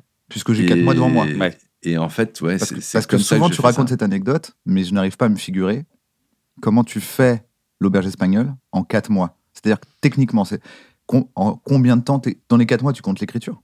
Ouais, Mais du coup, t'écris en 2 semaines. ouais. Putain, c'est fou. Les Mais gens ne croient pas, mais j'écris en deux, trois semaines. Ta prépa est fait 2 semaines, du coup. Alors, en fait, si tu veux, tout s'est fait en même temps. C'est-à-dire qu'en fait, Euh, J'écris en 2-3 semaines. Là, faut Je aux gens. commence. Oui, prépa, préparer, un que film. là, j'ai senti, que- tu t'es dit, Bah, je- j'ai fait le casting, les Ouais. repérages. Voilà. euh, Parce qu'en fait, normalement, quand, tu, quand, quand on fait un film, il y a une phase d'écriture qui peut Ouais. parfois, peut- des, des fois, les gens disent. Si vous dites euh, deux à extérieur rue euh, Barcelone, il faut aller avant le tournage, voir la Non, rue. et là, dire, je parle va déjà de l'écriture. L'écriture, je déjà, tu as tout le moment où tu dois écrire extérieur rue, Barcelone. mhm. Mais après, tu as ce qu'on appelle la prépa qui est hyper importante, puisqu'en gros, tu as des équipes techniques qui doivent savoir où, quand, comment, avec qui, dans quel angle, pourquoi, la nuit, le jour, tourner. Et tout ça, c'est très très long. En général, les, les gens font parfois. J'imagine qu'un un- dans les longs métrages que tu fais, tu peux avoir 3-4 mois de prépa. Ouais, bien sûr. Parfois plus. Ouais, ouais, ouais. Le casting, etc. Là, Mm. tout ça, Tout ça. tu le rentres dans 4 dans Ouais. quatre mois pour Et- faire un film que beaucoup, beaucoup, beaucoup de gens ont vu, qui a, qui a très bien marché. Bah, c'est le film que j'ai fait qui a le plus marché.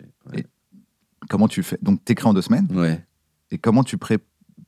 Parce qu'en En fait, avec le machin que j'ai écrit, évidemment, j'écris pas un scénario, j'écris une espèce de, de- ce syno- de 30 pages, quoi. séquencier, Euh, ouais, euh, de bordélique. séquencier, euh, euh, avec des, des- des trucs très résumés, euh, et où, euh, avec ça, je me dis, ok, ben voilà, il faut euh, euh, cinq personnages dans l'appartement à Barcelone, donc on va chercher un Italien, un Allemand, euh, euh, et, euh, et du coup, on part euh, à rien Rome. que ça déjà, rien que ça c'est fou d'avoir trouvé ces comédiens. Ouais, c'est fou. Ouais, Euh, mais c'est aussi parce qu'on. donc t'as Cécile de France que tu avais vu dans un présent casting. Ouais. Romain je me dis, ouais, il faut une belge, bah tiens, Romain Duris, tu l'avais Ouais. déjà. euh, Mm.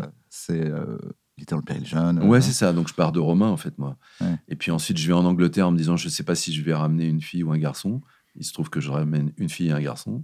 Vous serez frères et sœurs, ça va cartonner en Chine. Euh, ouais, c'est ça. ouais. Et vraiment, c'est lié au fait que j'ai bien aimé euh, et Kevin Bishop et Kelly Riley.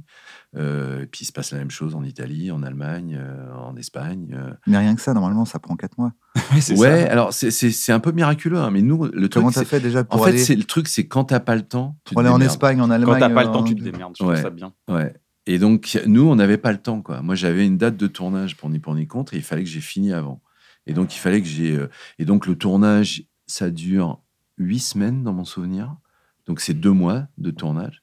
Et donc, la préparation, l'écriture et la préparation, c'est deux mois. Incroyable. L'auberge espagnole est possible parce que j'ai fait Chacun cherche son chat. Chacun cherche son chat, c'est un peu la même histoire. Où ça devait être un court métrage. Et mon producteur, Farid Lawassa, il me dit Attends, ça commence à devenir un, un court métrage cher. Est-ce que tu préfères pas faire un long métrage pas cher plutôt qu'un court métrage cher? Je dis bah, Écoute, donne-moi une semaine. Donc j'ai réécrit en une semaine euh, ce truc qui faisait déjà 15 minutes. euh, et puis j'essaye de le rallonger. Quoi. Et, euh, et puis on dit Ok, on essaye.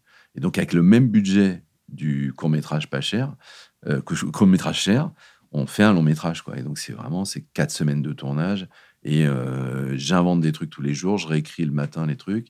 Et, et donc, du coup, parce que j'ai fait ça comme ça, on se dit, ben tiens, Ouais, je peux refaire possible. ça. C'est ça qui t'a fait te Ouais, dire, ouais, c'est ouais, possible. Moi, je trouve quand même l'auberge espagnole, c'est fait en 4 mois. Incroyable. Mais euh, ouais. C'est du pur jus, quoi. Ouais, c'est un truc d'urgence, en tout cas. C'est genre, j'ai pas le choix, quoi. Enfin, euh, et.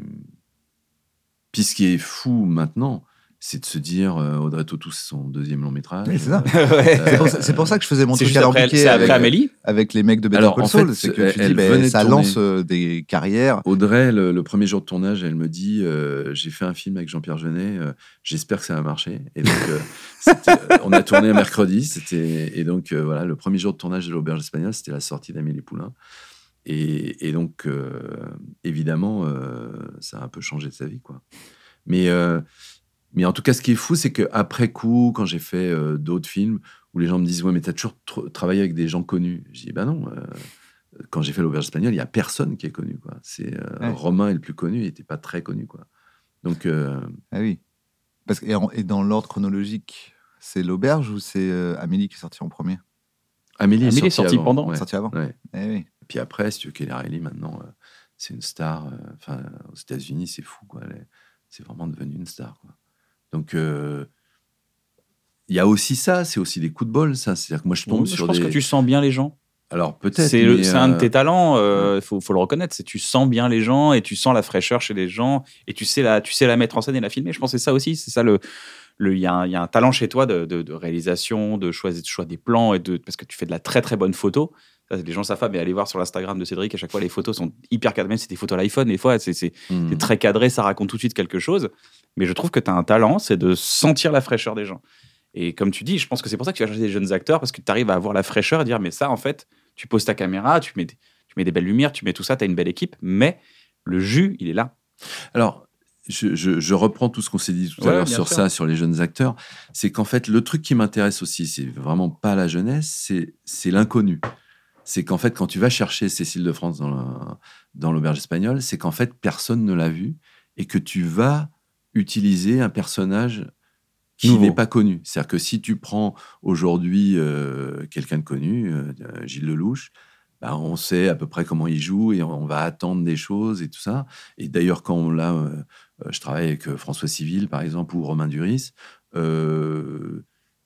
là, maintenant, le jeu, c'est de pas filmer ce qu'on attend de cette personne-là. Mais du coup, c'est pas du tout le, le- le même travail qu'avec quelqu'un, voilà, Camille Cotin dans l'indice%. Personne la connaît. Elle avait fait juste connasse. euh, euh, et donc, du coup, on la connaît comme ça. Mais du coup, il y a, il y a- il y a cette fraîcheur-là et qui, pour moi, n'est pas complètement liée à la jeunesse. C'est lié à l'inconnu, en fait. D'accord, je comprends. Oui, une petite, une petite vieille dame euh, que personne connaît, hyper forte, euh, tu Ouais. seras tout aussi content de. Bah, dans, dans Chacun cherche son chat, euh, Mmh. Madame René, c'est quelqu'un de pas connu, elle a 80 ans. euh. Ouais. Ouais. Et, tu, et tu, du coup, tu vas au. euh, tu vois les. Je sais pas, comment ça s'appelle Tu sais, les trucs de fin d'année des écoles de théâtre? Ah, les, euh, bah, les, les galas J'y Les été beaucoup auditions, avant. les auditions. Ouais, les auditions, Euh, des, des cours. euh, Non, j'y étais beaucoup avant. Là, disons que j'ai des antennes, il y a des gens qui y vont et qui. Ouais.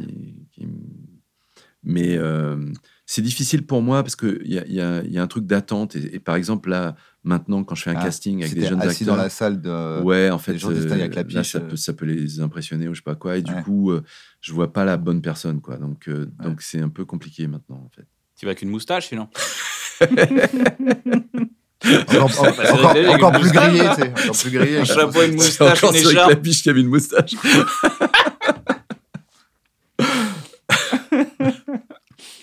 C'est vrai qu'il y a une question que je pose aux gens qui ont eu des enfants. Tu as eu trois enfants, c'est pas, pas un secret. hein. Non, non, j'ai trois enfants. Trois enfants, et moi je viens d'avoir un enfant. Mm. Tous les gens qui ont des enfants, je leur demande c'est quoi le conseil que tu peux me donner ou le truc que tu as compris avec les enfants? Hmm. Un truc que tu veux me transmettre, parce que moi je suis, je suis, je suis là, je suis avec, je suis devant l'autoroute. Voilà, je vais prendre l'autoroute. Euh, Alors moi, je vais citer une phrase que mon fils Pablo m'a dit quand il avait 3 ans, il a 25 ans maintenant, ou 3 ou 4 ans. Je lui dis un truc et il me dit, papa, je ne suis pas toi, je ne pense pas comme toi. Waouh À 3-4 ans. Ouais. C'est là, ouais, je Et, et ce qui était fou, c'est quand il m'a dit ça, il avait raison en fait. C'est-à-dire qu'en fait, j'ai vu à quel point j'essayais de lui dire un truc, parce qu'il y a des fois, on lui dit, ouais, mais pas euh, la main dans la porte, ou euh, enfin, on dit des trucs où euh, c'est bien qu'il écoute l'enfant. Ouais, c'est bien. ouais. Mais il y a des fois où on dit des conneries, quoi. Et, et où, effectivement, euh, une personne qui n'est pas toi, elle va pas penser comme toi, elle va pas être comme toi. À 3-4 ans. Mais ouais. Normalement, il faut, euh, faire, faut, faut avoir 35 ans, avoir fait 10 ans de thérapie pour commencer à envisager la possibilité que les non, gens mais- pensent pas comme toi et, si sont pas tu- comme toi. et- moi, j'ai compris ce jour-là. Et puis après, tu n'arrêtes pas parce que c'est encore pire à, 20 à 23 ans, 25 ans quand tes enfants ils sont comme ça parce qu'ils pensent vraiment pas comme toi et te le font comprendre. Euh, en fait, il y a vraiment des choses que tu apprends à tes enfants et il y a des choses que tu apprends de tes enfants. Et il faut être juste ouvert à ça. C'est qu'en fait, ça va dans les deux sens. Ça va pas que dans un sens, quoi. Et euh, donc, il faut être ouvert à ça très tôt.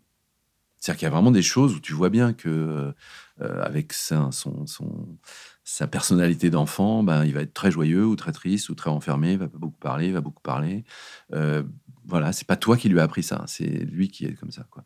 Et donc, euh, bah, tu acceptes cette chose-là, quoi. Et donc, euh, donc ça, je trouve que c'est vraiment un truc que moi j'ai appris avec mes enfants. Où, en plus, quand on a trois, tu vois que les trois ils se ressemblent pas, et donc tu acceptes ces trois êtres là, quoi. Et donc, euh, donc ouais, ça, ça c'est vraiment quelque chose. de- L'apprentissage de être parent, euh, c'est pas juste apprendre à bien dire les choses euh, aux enfants, quoi. Quelqu'un m'avait dit euh, ça sert à rien d'être un parent. Il faut juste être là et à l'écoute sur le Oui, moment. alors ça, c'est joue, pas le, joue pas le parent en fait. Arrête Non. de jouer le parent. Ouais, commence ouais. pas à faire le papa. Tu vois, genre non, tu sais, dans la vie, tu vois. Ouais, faut- ouais. au contraire, sois juste là pour eux. Ouais, parce que être là, c'est sans doute la, la meilleure chose. Juste être là. C'est que tu es à côté du toboggan, tu lui dis pas ce qu'il faut faire, tu es à côté du toboggan.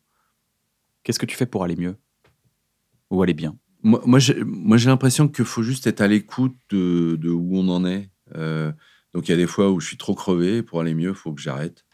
Euh, et il y a des fois où je travaille trop et où euh, dans ma famille, on me dit, euh, dis donc, euh, euh, t'es pas là, quoi. Et donc, euh, du coup, il faut être là, justement, pour les enfants, pour ma femme. Euh, donc, euh, c'est juste être à l'écoute, en fait, pour euh, soit aller bien soi-même parce qu'on s'écoute pas assez, soit être, être à l'écoute des autres pour, pour aller bien pour les autres aussi, quoi. Mhm. Donc, donc moi, je dirais ça. Ouais. Ok. Mais Savoir prendre une pause? De quoi Savoir prendre une pause. euh, Savoir prendre une pause ou au contraire travailler. Et des fois, on va bien parce qu'on travaille beaucoup. Moi, je pense qu'il y a eu des périodes dans ma vie, là, ce qu'on raconte sur l'auberge espagnole, j'en ai fait trop. Et euh, c'était super de faire trop. Donc, euh, je regrette pas ces trucs-là. Euh, et c'était des moments délicats. Mais, mais c'est vrai, il y avait un producteur qui m'avait dit euh, Tu n'as pas d'enfants, profites-en. Et euh, bon, à l'époque, j'avais déjà deux enfants, mais, mais, euh, mais justement, j'avais pas encore peu pigé. T'as pas d'enfant, profites-en. Comment, comment ça va bah, Je viens d'avoir deux enfants. Ouais, t'as pas d'enfants, toi. Profites-en. t'es Waouh, parrain d'un des deux, quand même. c'était au moment, en fait, je faisais un air de famille et en même temps, chacun cherche son chat. Et il m'avait dit ça parce que je faisais deux films à la fois. Je me disais, mais je suis taré, quoi. Et en fait, il m'a dit, voilà, tu n'as pas d'enfant et tu peux faire ça, en fait. C'est juste un truc d'être pris dans une espèce de frénésie de travail, tout ça. Et c'est vrai que euh, dans ce moment-là, c'est moins grave, quoi. Et après, effectivement, en faisant l'auberge espagnole, j'ai vu à quel point. euh, après, il a fallu que je ralentisse un peu le truc. Mhm. euh, parce que là, il y, a- y eu- il y a eu trop de trucs à la fois quand je faisais euh, l'auberge espagnole et ni pour ni contre un peu en parallèle. C'était compliqué, quoi. Est-ce que du coup, tu te retrouves avec le montage de l'auberge, etc., pendant que tu tournes En fait, je fais les deux montages euh, en même temps. Ah oui, ça se C'est-à-dire que j'ai, quand je dis quatre mois pour faire l'auberge espagnole, c'est sans le montage. C'est-à-dire que je, Ouais. je, je tourne Ouais, l'auberge bien. espagnole. t'imagines Ah, et le montage aussi. Ah non, mais 4 mois, il sortait en euh, salle. Et ensuite, je tourne ni pour ni contre, bien au contraire. Et je fais les deux montages Ouais. euh, en même temps, en fait. Enfin, en parallèle. Est-ce que t'as passé un bon moment, Cédric? Oui. Chambé. Euh, et on termine toujours par des recommandations artistiques, des choses que tu as peut-être écoutées, entendues, vues. Euh, un acteur, une actrice, un talent, euh, quelqu'un que tu aimerais recommander en disant ça, j'ai écouté ça, c'est génial. Ou est-ce que tu veux un podcast ou un compte Instagram, un compte TikTok Tu es sur TikTok? Non, je suis pas sur TikTok. Pas sur TikTok. Non, je suis beaucoup sur Instagram. Non, bah, il y a des films. Moi, je trouve que vraiment, il faut, il faut aller voir des films, quels qu'ils soient, parce que moi, je suis aussi euh, cofondateur de la Cinétech, euh, lacinétech.com, euh, qui est un site pour voir des vieux films. C'est des films qui ont plus de 15 ans. Et c'est des films suggérés par des réalisateurs. Donc, euh, Ouais, les films de plus de 15 ans, c'est des vieux films maintenant? bah ouais, Oh, mais on est tellement vieux. bah ouais. Genre, Spider-Man 1, c'est un vieux Matrix, film. c'est un vieux film, genre. euh, Euh, ouais, et puis là, moi, tu vois, le, le Péril Jeune, ça a 30 ans. Je viens de faire la restauration du Péril Jeune. Platon, ça a 30 ans. Ouais. Et oui. Maintenant, tu peux dire ça à 30 ans et ouais, t'étais là à la sortie. C'est ça le truc. Ouais, voilà. Mais donc, euh, donc euh, la roue tourne. Et c'est vrai que les films qui ont plus de 15 ans, 20 ans, ils sont hors commerce.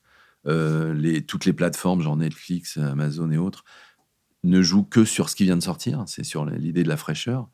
Là, c'est vraiment intéressant. La Cinétech, vraiment, c'est vraiment un site qui. Qui on euh, s'abonne, on, on paye, s'abonne, on ouais, paye ouais, un c'est soit SVOD ou VOD. C'est de 150 euros par mois. Et euh, il y a 2000 films dans la liste. Et euh, quand on est abonné, on a droit à 10 films. Et à partir de septembre, ça sera à 30 films. Et on, on s'est recommandé par des réalisateurs, du coup. Ouais. Des réalisatrices. Et donc, euh, vous- je crois qu'il y a 100 réalisateurs du monde entier, réalisatrices, qui ont donné la liste des 50 films qu'ils préfèrent. Et donc, ça va de Agnès Varda à Scorsese, Jacques Génial. Audiard, Je euh, connaissais pas ce. Ah oui, c'est vrai Ah non, je connaissais pas du tout. C'est euh, donc lacinetech.com, c'est I-N-E-T-E-K. Euh, et et c'est vraiment euh, super pour voir des films. Quoi. Et puis pour euh, même l'idée de la cinéphilie, parce qu'il y a des bonus, donc il y a, il y a des, justement les réalisateurs qui, qui présentent les 50 films qu'ils aiment bien. Souvent, ils font un petit bonus sur, euh, voilà, moi j'ai adoré Citizen Kane, ou j'ai adoré euh, Kurosawa, ou j'ai adoré, euh, je sais pas, euh, La Chèvre. Et donc, ils vont faire un petit film qui fait la, la pub de pourquoi ils aiment ce film. Quoi. Ah, trop bien. Et t'es cofondateur de. De ça, ouais. C'est à peu près il y a 10 ans qu'on a pensé à ce truc-là. Ça existe depuis 8 ans, si je me trompe pas. Et T'as t'as- t'as mis, plus- t'as mis plus de temps que faire l'auberge espagnole pour, Ouais. monter le site. Ouais, Moi, ouais, je suis un ouais, peu déçu. Il fait des films beaucoup mois. plus vite que monter des sites internet. En même temps, il n'est pas dev. Hein. C'est est pas dev mais mais c'est mais c'est super joyeux parce que le, nous, à partir du moment où on a eu Scorsese qui a donné sa liste de films préférés, là, il a dit Moi, je ne peux pas donner 50 films. Il a donné deux fois 70 films en disant Ça, c'est les films que j'aime et ça, c'est les films qui m'ont formé. Et donc, il a deux listes. Donc, on lui a dit Ok, ok, Ouais, Martin. ok, Martin. pas de soucis. Et euh, Ça se passe pas comme ça, Martine. Il y a des règles. te raconte pas parce que t'es me Redescends. Scorsese, tu redescends un peu. tu vas nous faire les 50 et tu fais pas yesh. mais donc, euh, c'est super intéressant de voir. euh, Eh ben, je connaissais pas et je vais ouais. aller voir ça. Ah, bah ouais, non, allez-y. Bah, merci pour cette belle Ouais. reco. Navo, tu veux recommander quelque chose Euh, oui, mais quoi? Je Mais du coup, bah, salade grecque. Parce qu'on en parle, on en Eh ben parle. oui, mais moi, j'ai adoré salade salade grecque. Ouais, ça m'a fait super plaisir le message que tu m'as laissé d'ailleurs. Ah oui, c'est vrai que t'en mets un Ouais, C'était ouais. aussi pour à moitié t'engueuler pour un truc qui se passe, mais que je ne spoilerai pas. Non, non. Et je t'engueulais pas vraiment. Faut pas dire. C'était Ouais. une façon de dire que ça m'avait marqué. Ouais, ouais. Parce qu'après, tu m'as dit, mais parlons-en. Je suis là, non, mais en fait, je t'en veux pas vraiment. Euh, Donc, non, euh, c'est- grecque, très très bien. Et, et tiens, et double reco, j'ai découvert, euh, son nom m'échappe, car il est compliqué, celui qui joue le héros de Alyosha Schneider. Tu vois, même quand tu me le dis, j'arrive pas à le dire. Alyosha. Alyosha. Et aussi musicien. Et j'ai écouté, Ouais. il y a des morceaux hyper bien. Ouais, ouais, c'est très bien ce qu'il fait en musique. Ouais. ouais, ouais. Donc il est aussi mu- Ah, musicien, donc euh, allez voir. Ce n'est pas juste le frère de Nils Schneider, il- est aussi C'est chanteur. pas juste un frère Schneider. Voilà, ça, c'est pas mal déjà. ouais, c'est top, top, top. Et Megan Northam, puisque c'est les deux personnages principaux. Elle chante aussi? Non, non, elle, elle chantait d'ailleurs, elle était Ah, chanteuse. Parce que là, moment. du coup, je me suis dit, euh, recommandation, euh, c'était pas pour éliminer, c'est parce que je me suis dit, ah, mais en plus, euh, j'avais écouté sa musique, ouais, elle est ok, pas mal. ouais, ouais. Mais elle, j'ai rien vu d'autre. euh, non, elle, commence à courant, jouer recommandé. et euh, c'est une Bah, de toute façon, tout le monde est super. hein, Ouais, tu choisis bien les comédiens. Merci. Vous choisissez bien, peut-être que tu as une équipe. ouais, de bien sûr. Bah, c'est avec Bruno Lévy, avec euh, là en, en ce moment, c'est avec Constance de Montois, la, la directrice de casting. euh, ouais. Et toi, Kian, une petite reco? Bah, euh, euh, allez, Megan Trainor le matin. Euh, écoutez du Megan Trainor, euh, ça, ça, met, ça, met, ça met en patate. Voilà, C'est quoi met du bien. C'est une, elle a fait une, de la musique? chanson. Ouais. Elle a fait une chanson qui était assez connue il y a 5-6 ans. De... Dans 10 ans, elle. Oh, mais, mais en fait, elle met la patate le matin. Ça, ça, ça fait du bien quoi d'écouter Mm. du Megan Trainor. Donc écoutez Megan Trainor. Voilà. Mm. Une petite recommandation de, de vitalité. Et ben voilà. C'est un plaisir de te recevoir. Eh ben, tu reviens quand tu veux, si t'as des plaisir choses à dire et tout, n'hésite pas, t'es le bienvenu Mm. quand tu veux. C'était un plaisir. J'espère que ça vous a plu. N'hésitez pas à vous abonner à la chaîne si cette émission vous a plu. Si ça vous a pas plu, n'hésitez pas à ne pas vous abonner. Ça nous dérange pas du tout. Il y a plein de choses à regarder sur YouTube, sur Canal. N'hésitez pas à vous balader, voir des trucs, voir des œuvres. Allez sur cinétech.com. Lacinetech.com. Allez, allez sur lacinétech.com. Il y a plein de films à découvrir. Et puis, bah, si vous avez quelque chose à rajouter, les amis Non, abonnez-vous, même si, euh, si vous vous dites, mais je m'en fous des abonnements, bah du coup, si vous en foutez, abonnez-vous. Parce que nous, ça nous rend un service pour la chaîne. Et si vous, vous regardez pas vos abonnements, ça change rien pour vous. Non, parce que c'est bien ce qu'après. des fois, les gens disent, mais je m'en fous, moi, des abonnements, donc je m'abonne mais pas. bien sûr, Je je bah, comprends. abonne-toi si tu t'en fous. C'est vrai. Sinon, c'est un peu triste, on est un peu des mendiants de l'abonnement, comme ça. Et tu dis, ah, mais moi, je m'en fous de l'argent. Fais, bah, donne-le-moi alors. Prenez soin de vous. Bisous, bisous. Ciao, ciao.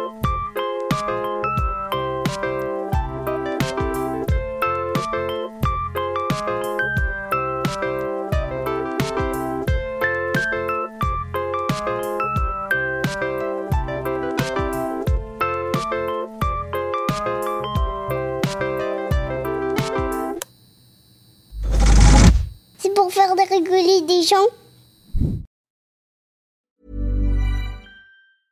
Small details are big surfaces. Tight corners are odd shapes. Flat, rounded, textured, or tall. Whatever your next project, there's a spray paint pattern that's just right. Because Rust new Custom Spray 5 in 1 gives you control with five different spray patterns. So you can tackle nooks, crannies, edges, and curves without worrying about drips, runs, uneven coverage, or anything else. Custom Spray 5 in 1. Only from Rust